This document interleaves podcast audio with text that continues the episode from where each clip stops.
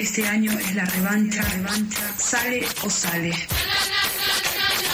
La revancha. Random. De 18 a 19 por la tribu.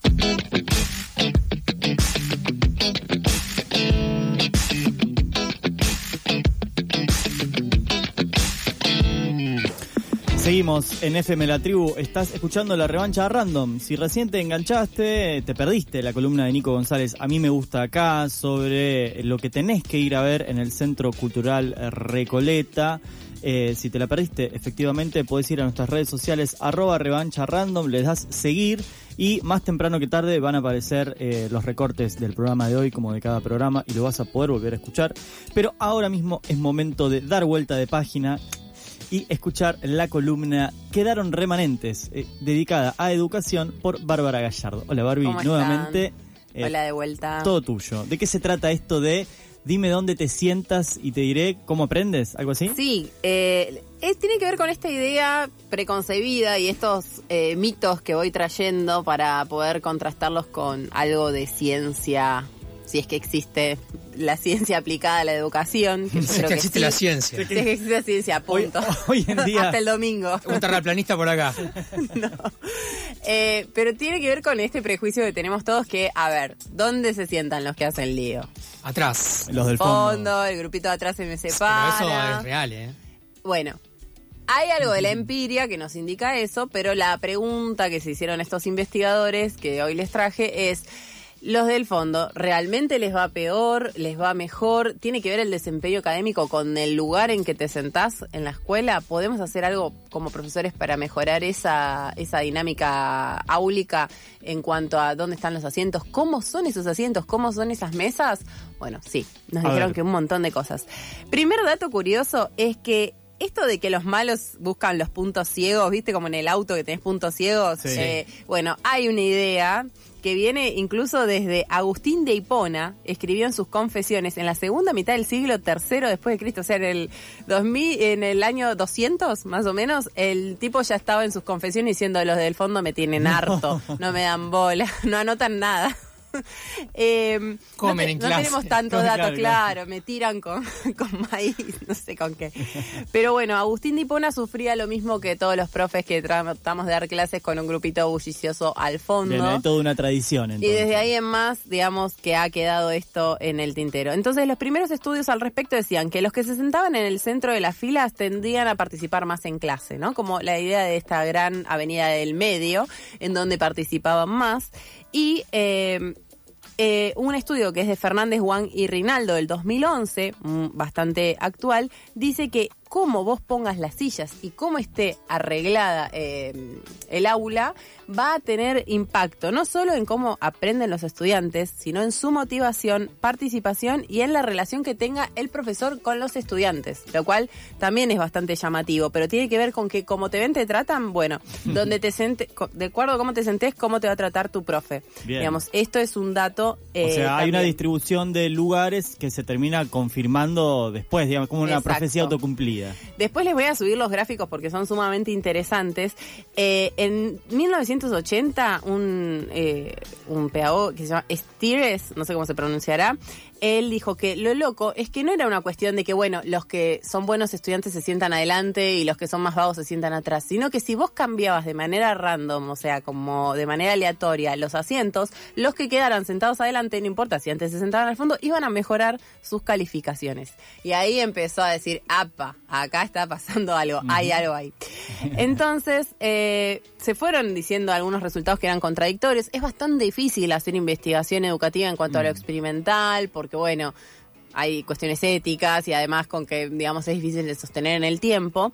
Pero hay uno de los estudios del 2010 de y Lonsogni que fue muy interesante porque analizaron 70 clases durante 15 años, o sea, lograron hacer un, un estudio bastante longitudinal a lo largo del tiempo y confirmaron que no solo los que se sentaban adelante participaban más, sino que tenían mejores resultados en los exámenes, en los trabajos prácticos y que cuando les preguntaban a los estudiantes por qué se sentaban donde se sentaban, había dos grandes grupos de respuestas. El primero decía, me siento porque eh, así puedo prestar mejor atención, mm, escucho mejor, veo mejor, eh, lo cual Eso es adelante. algo a tomar en cuenta. por ejemplo, muchas veces como profesores podemos percibir que hay alguien que no está viendo bien o escuchando bien y eso es algo para tomar muy en cuenta, sobre todo en los primeros años, que a veces la falta de atención tiene que ver con alguno de estos problemas. Por suerte en la ciudad de Buenos Aires hay un programa de, mm, de salud oftalmológica en el cual van a las escuelas para chequear si los chicos necesitan o no anteojos para ver de lejos o de cerca. Así que eso también es un tema, pero también la audición. Les doy una anécdota personal. Mi tía...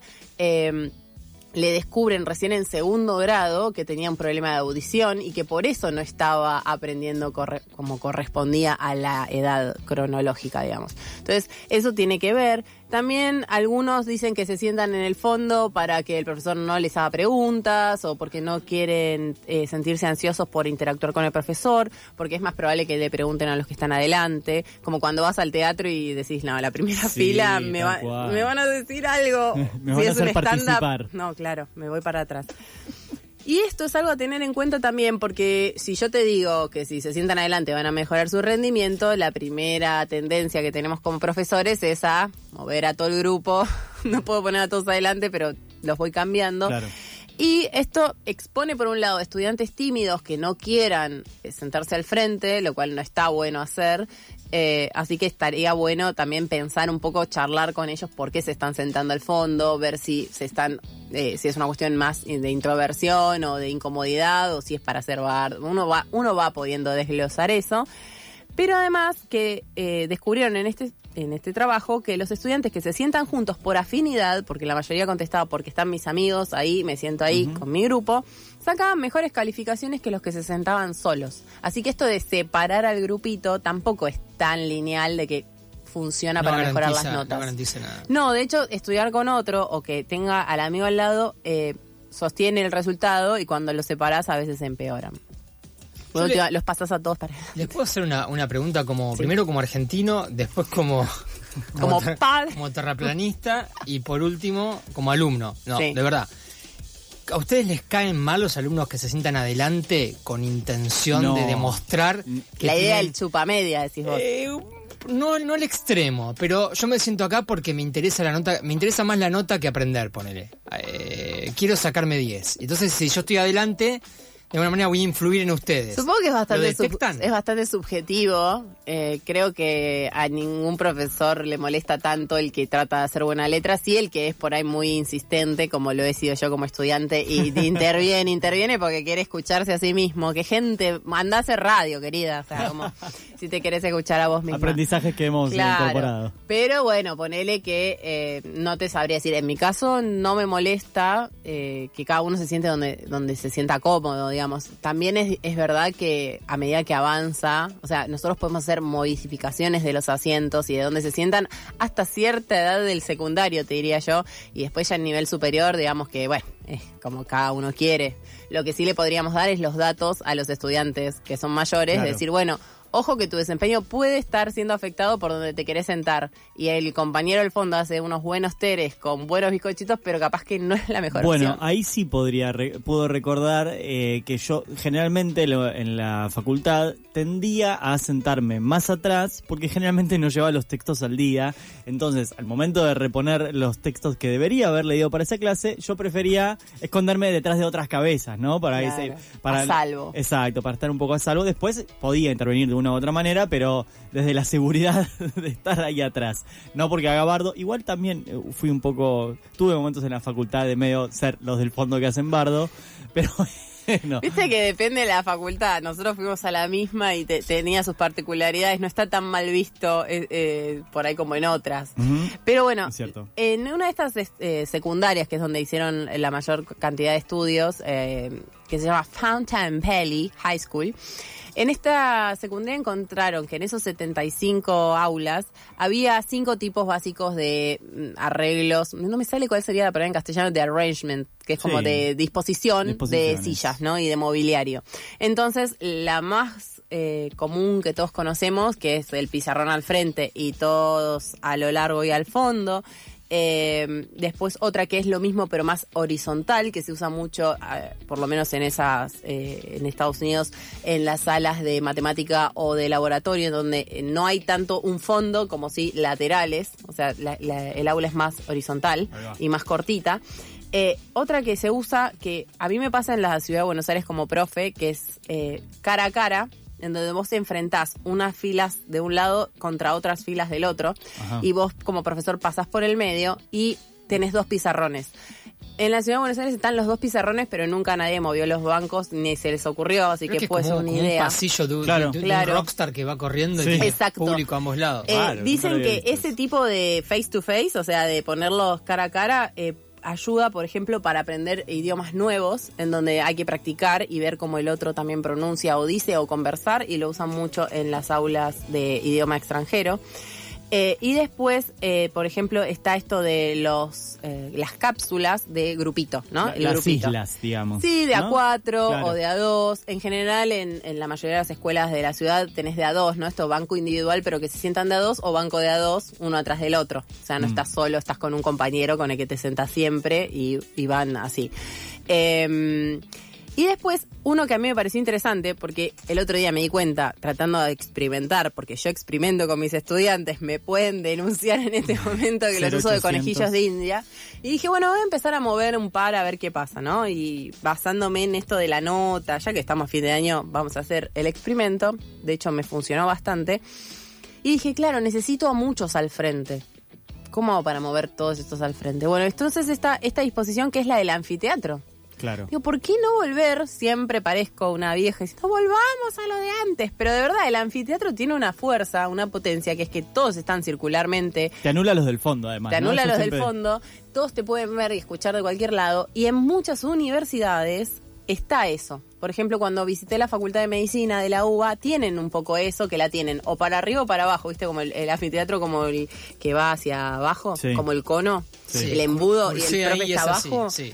Eh, bueno, eso es raro también, porque va como también en contra de esta idea del profe más alto y el alumno más bajo. Sí. Eh, nada, son disposiciones que van cambiando eh, cómo uno aprende. Y esa del, de la herradura o del anfiteatro está en este estudio demostrado que fomenta la participación, la interacción, el hacer preguntas. Eh, entonces, como que es una buena opción para probar, eh, porque incluso dice que cambia tu forma de dar clase. Que cuando te cambian de aula y te ponen otra disposición, empezás a hacer actividades diferentes.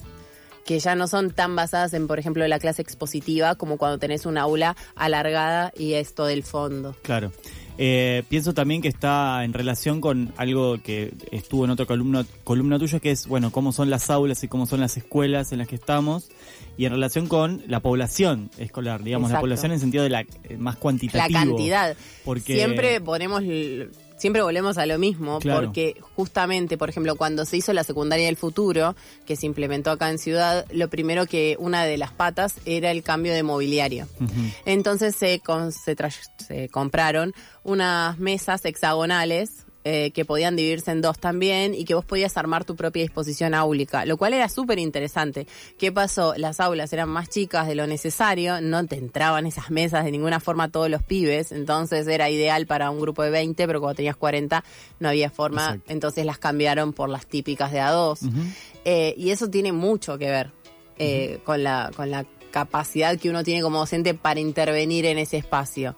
Eh, sin embargo, vos te das cuenta que algo muy típico cuando empezás a dar clases y querés ser disruptiva es hacer una ronda o poner, hacer actividades en ronda o demás, que es algo que en los niveles más iniciales es permanente el trabajo en ronda o en grupos y en los niveles superiores se considera como algo más lúdico o mm, para un trabajo puntual y no para dar clase todo el tiempo porque vos sentís que te tienen que estar mirando de frente, ¿no?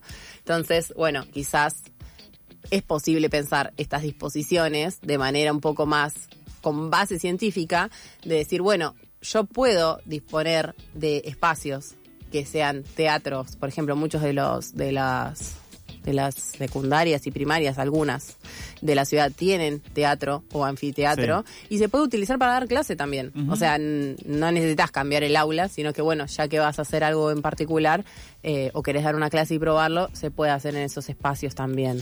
Bien, yo recordaba que tenía, eh, en este que yo te comentaba incluso fuera del aire, eh, esta forma de anfiteatro, pero ¿qué pasa? No entrábamos todos en esa herradura, entonces había una isla en el medio con, eh, no sé, cuatro, uh, sí, cuatro mesas enfrentadas, entonces había como una suerte de mixtura en- entre dos de estos modelos que decía, que era la herradura y la de los, no era isla, no me acuerdo cómo Sí, sí, sí. la de los los grupos. grupos. Sí, cápsulas, Este, o que La de las cápsulas. cápsulas, Mm. exactamente. Entonces yo creo Igual que... a mí me pareció llamativo porque en general es bastante extraño que suceda eso. De hecho, sos la primera persona que conozco que me dice, no, en mi escuela había escuela, herradura o anfiteatro para el aula. En general no Sí. sucede.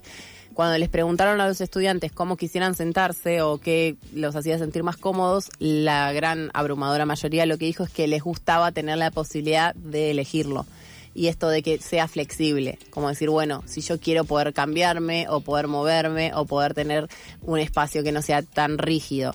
Y las nuevas arquitecturas, que es algo que también trabajamos en otra columna, también tienden a pensar en algunos espacios de aula que sean más bien flexibles, en donde pueda haber espacios más para sentarse mm, de manera a trabajar en una mesa y otros espacios donde sea para trabajar sobre alguna eh, tarea concreta como más tipo taller y otros espacios más de relax o de lectura y demás. Lo que pasa es que si bien nos parecen ideales y a veces suenan como lejanos, es lo que haces en la escuela día a día cuando decís, bueno, para esta actividad voy a salir al patio o para esta actividad voy a aprovechar, no sé, ir a- al gimnasio.